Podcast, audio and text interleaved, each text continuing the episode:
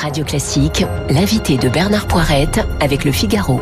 Cet invité, c'est le philosophe Michel Onfray qui vient de publier chez Robert Laffont Vie parallèle, De Gaulle, Mitterrand. Je montre le livre puisque nous sommes euh, à la caméra.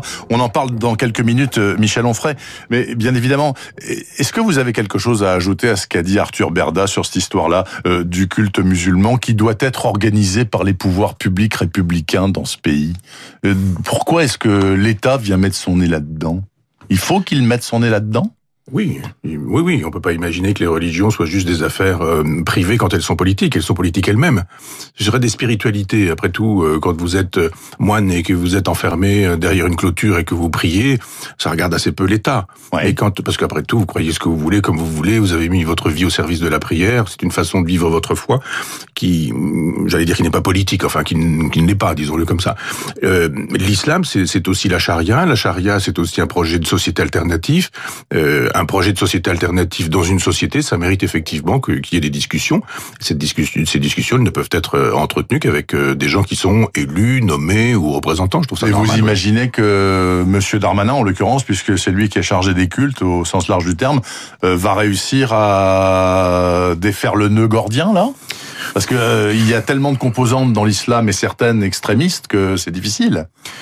Oui, d'accord tout le monde. Hein. Oui, et puis en même temps, vous savez, s'il y a un conseil, s'il y a quelqu'un qui représente ce conseil, je pense que les terroristes s'en moquent absolument. Ça n'a pas grand-chose à voir. On est en train de, d'une certaine manière de, je vais pas dire stigmatiser pour le coup, mais enfin d'embêter un certain nombre de musulmans euh, parce qu'on estimerait qu'ils sont euh, qu'ils sont directement responsables de, de l'islamisme. L'islam, c'est pas l'islamisme. Mm. Euh, il y a une façon, chacun chacun le sait, chacun le voit, mais pacifique de vivre l'islam. cette façon-là, elle, elle, peut s'organiser, elle peut être concordataire, même si l'on veut. Moi, je pas contre tout ça, mais ça n'a vraiment rien à voir avec les terroristes qui eux sont, j'allais pour le coup dire sans foi ni loi. C'est-à-dire si vous faites une loi en disant euh, la loi interdit le terrorisme, la loi interdit le séparatisme, pensez que les terroristes potentiels vont dire ça me fait peur, Darmanin m'inquiète, j'avais bien prévu de poser une bombe ici pour tuer 50 personnes. Mais finalement j'ai changé d'avis puisque Darmanin est en train de préparer un projet de loi. C'est n'importe quoi. C'est la société qui s'effondre complètement. On n'est pas capable d'assumer nos propres valeurs. Il y a en face de nous des gens euh, qui défendent d'autres valeurs L'islam est une civilisation, l'islam est une culture, ils ont des valeurs. On, on, devrait pouvoir dire, mais, mais nous ne sommes, euh, vous n'êtes forts que de notre faiblesse. Si, si, nous étions forts, nous, avec nos valeurs, on pourrait dire, bon, vous pensez ça, nous, on ne le pense pas. Euh, je ne sais pas, euh, l'excision, pour ou contre, la polygamie, pour ou contre. Puis après, on peut même rentrer dans des débats théologiques. Vous savez, ces garçons, ce garçon qui s'est fait tabasser parce qu'il a fêté Noël alors qu'il était musulman. Oui. Moi, je veux bien qu'on entre dans le détail pour expliquer comment le judaïsme va générer le catholicisme, euh, parce qu'effectivement, on annonce un prophète les juifs annoncent un prophète et les chrétiens disent non, il n'est pas annoncé, il est déjà venu. Et comment, euh, après ça, des docétistes, c'est-à-dire des, des, des judéo-chrétiens du 2 ou 3 siècle après Jésus-Christ, vont générer l'islam. Vous savez, dans l'islam, dans, dans, le Coran, il y a une vingtaine de fois le nom de Jésus prononcé. Jésus est un prophète. L'islam estime que Jésus n'a pas été crucifié, mais qu'il a existé. Euh, les gens qui pensaient que Jésus n'a pas été crucifié, mais qu'un autre l'a été à sa place, ça s'appelle des docétistes. Donc il y a un grand lignage entre le judaïsme, le catholicisme et, et l'islam. Moi, je crois plus à ça c'est-à-dire à la culture, à ce qu'on pourrait appeler de la contextualisation. Parce que par exemple, moi j'ai un ami qui me dit, moi au ramadan, un musulman qui me dit au ramadan, j'arrête de boire. Ouais. Je dis de l'alcool. Je dis mais c'est rigolo. il me dit mais non. Ouais mais, mais en même temps il m'a dit mais l'islam n'interdit pas l'alcool, il interdit l'ivresse.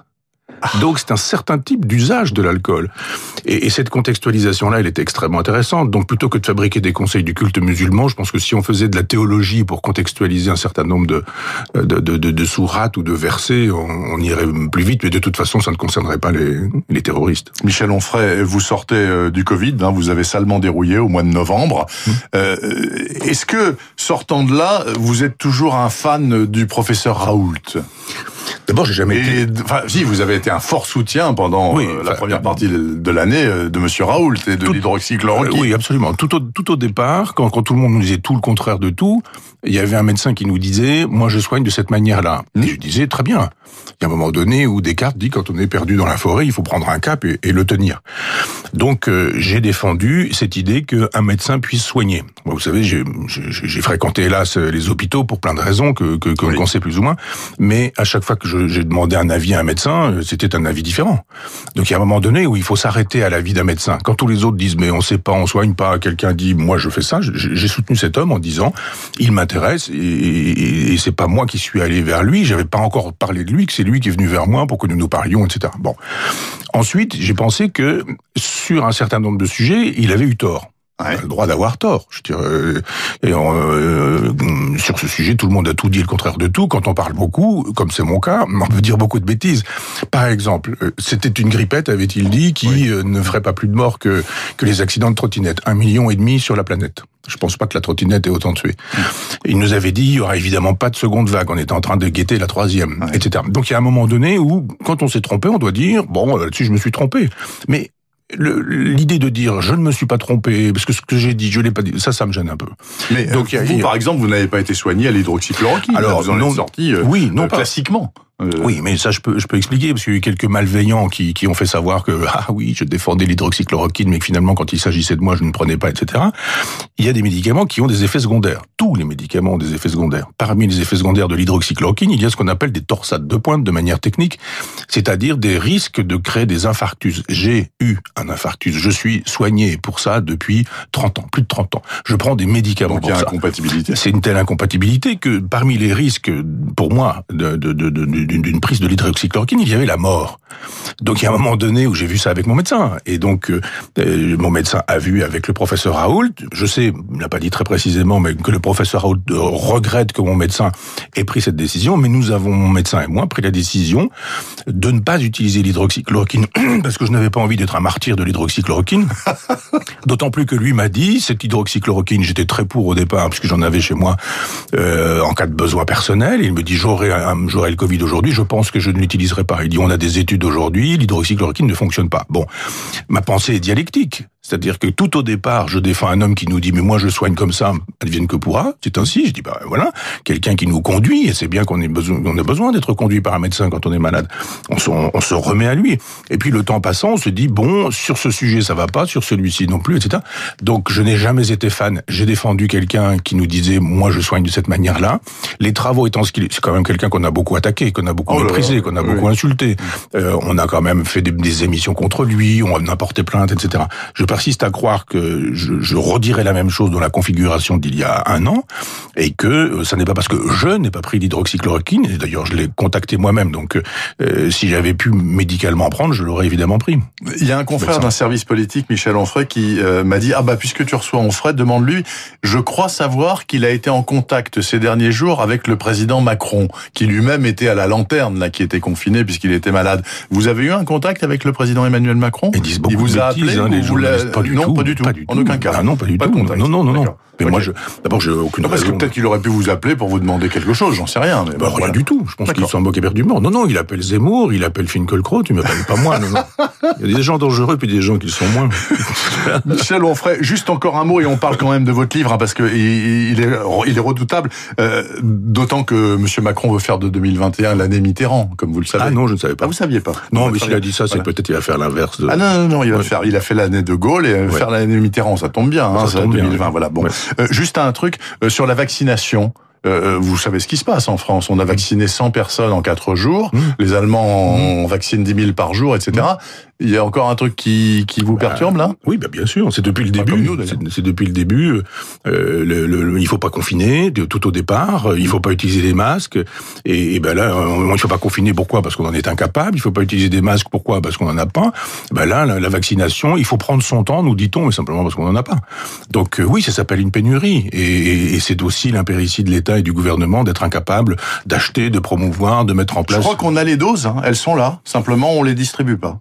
Ah oui, ben Parce ça à un problème de, de structure. Bah, il y a voilà. pas de gens pour piquer ou je Bah oui, quoi. puis en même temps, il faut des, il faut des- passer des- dans le médecin traitant qui est en à, vacances. à moins 80 degrés. On n'a pas toutes ces choses-là, mais en même temps, un médecin peut pas avoir ça chez lui, un frigidaire de ce type-là, un congélateur du moins. Euh, Donc, euh, bah voilà, c'est la France, quoi. On Mais n'est pas d'autres y arrivent. Nous, non. Oui. C'est ça qui est bizarre. Ben, c'est la France, ça. C'est, on, on a un, un- un libéralisme d'État, c'est un- une espèce de paradoxe. C'est-à-dire, on n'a pas les avantages de l'État parce qu'il est libéral et pas les avantages du libéralisme parce qu'il est étatique. Michel Onfray, donc vie parallèle, De Gaulle-Mitterrand chez Robert Laffont.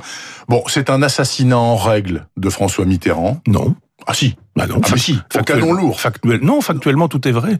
Oui, non, je sais que tout est vrai. Bah, c'est un suicide de Mitterrand, mais c'est pas un assassinat de ma part. En, l'occurrence, voilà, euh, tout est vrai, mais euh, quand on lit, par exemple, par exemple, euh, la quatrième de couvre, juste une phrase. De Gaulle donne sa vie pour sauver la France, Mitterrand donne la France pour sauver sa vie.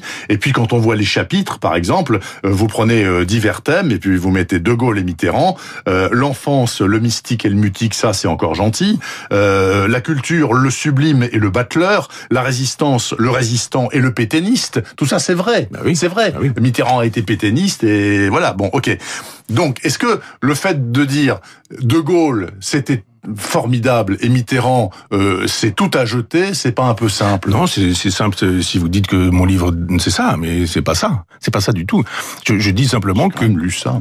Ah, ben non, j'ai pas dit tout. Ah non, ah non, non, non, j'ai pas dit tout est acheté chez Mitterrand et, et tout, tout, est, à garder à chez, non, non, non, non, ça c'est peut-être ce que vous concluez après avoir lu ça. Ça veut dire que j'ai bien fait mon travail et que je vous ai convaincu. mais mais euh, moi-même j'ai été sidéré de ne pas pouvoir sauver Mitterrand dans dans dans un petit coin en me disant si ça quand même. Non, non, même pas, pas du tout. Rien à sauver. Ben non. Et sur De Gaulle, quand vous cherchez, vous dites... Le guillotineur de la guerre d'Algérie, hein. Bah, une cinquantaine de, il envoie une cinquantaine de gens à la guillotine. Dont un pour l'exemple qui avait RFL. Oui, absolument. Donc, euh, l'abolition de la peine de mort, je veux bien, mais euh, voilà, un personnage, etc. Enfin, vous avez dit, il a été pétiniste, oui, mais il a même été d'extrême droite avant-guerre, il, défilait dans des manifestations euh, où on, voyait des pancartes à balai métèque. Et puis, je dois dire que le dernier déjeuner qu'il fait à l'Élysée, c'est avec Jean d'Ormesson, grand bavard parisien, donc il savait bien que qu'il allait dire allait être répété. Il, il, lui parle du formidable, de, la, de la puissance du formidable, de la, pardon, de la formidable puissance euh, du lobby juif dans l'Élysée, même alors qu'il est président de la République depuis 14 ans. Et euh, je passe le fait que il a fait fleurir la tombe de Pétain alors qu'il était président de la République. Il a rendu possible euh, la, la, la, restauration des retraites des généraux putschistes d'Alger. Qu'il est resté... régulièrement avec Bousquet. Oui, Bousquet, ça, c'était son ami, ça.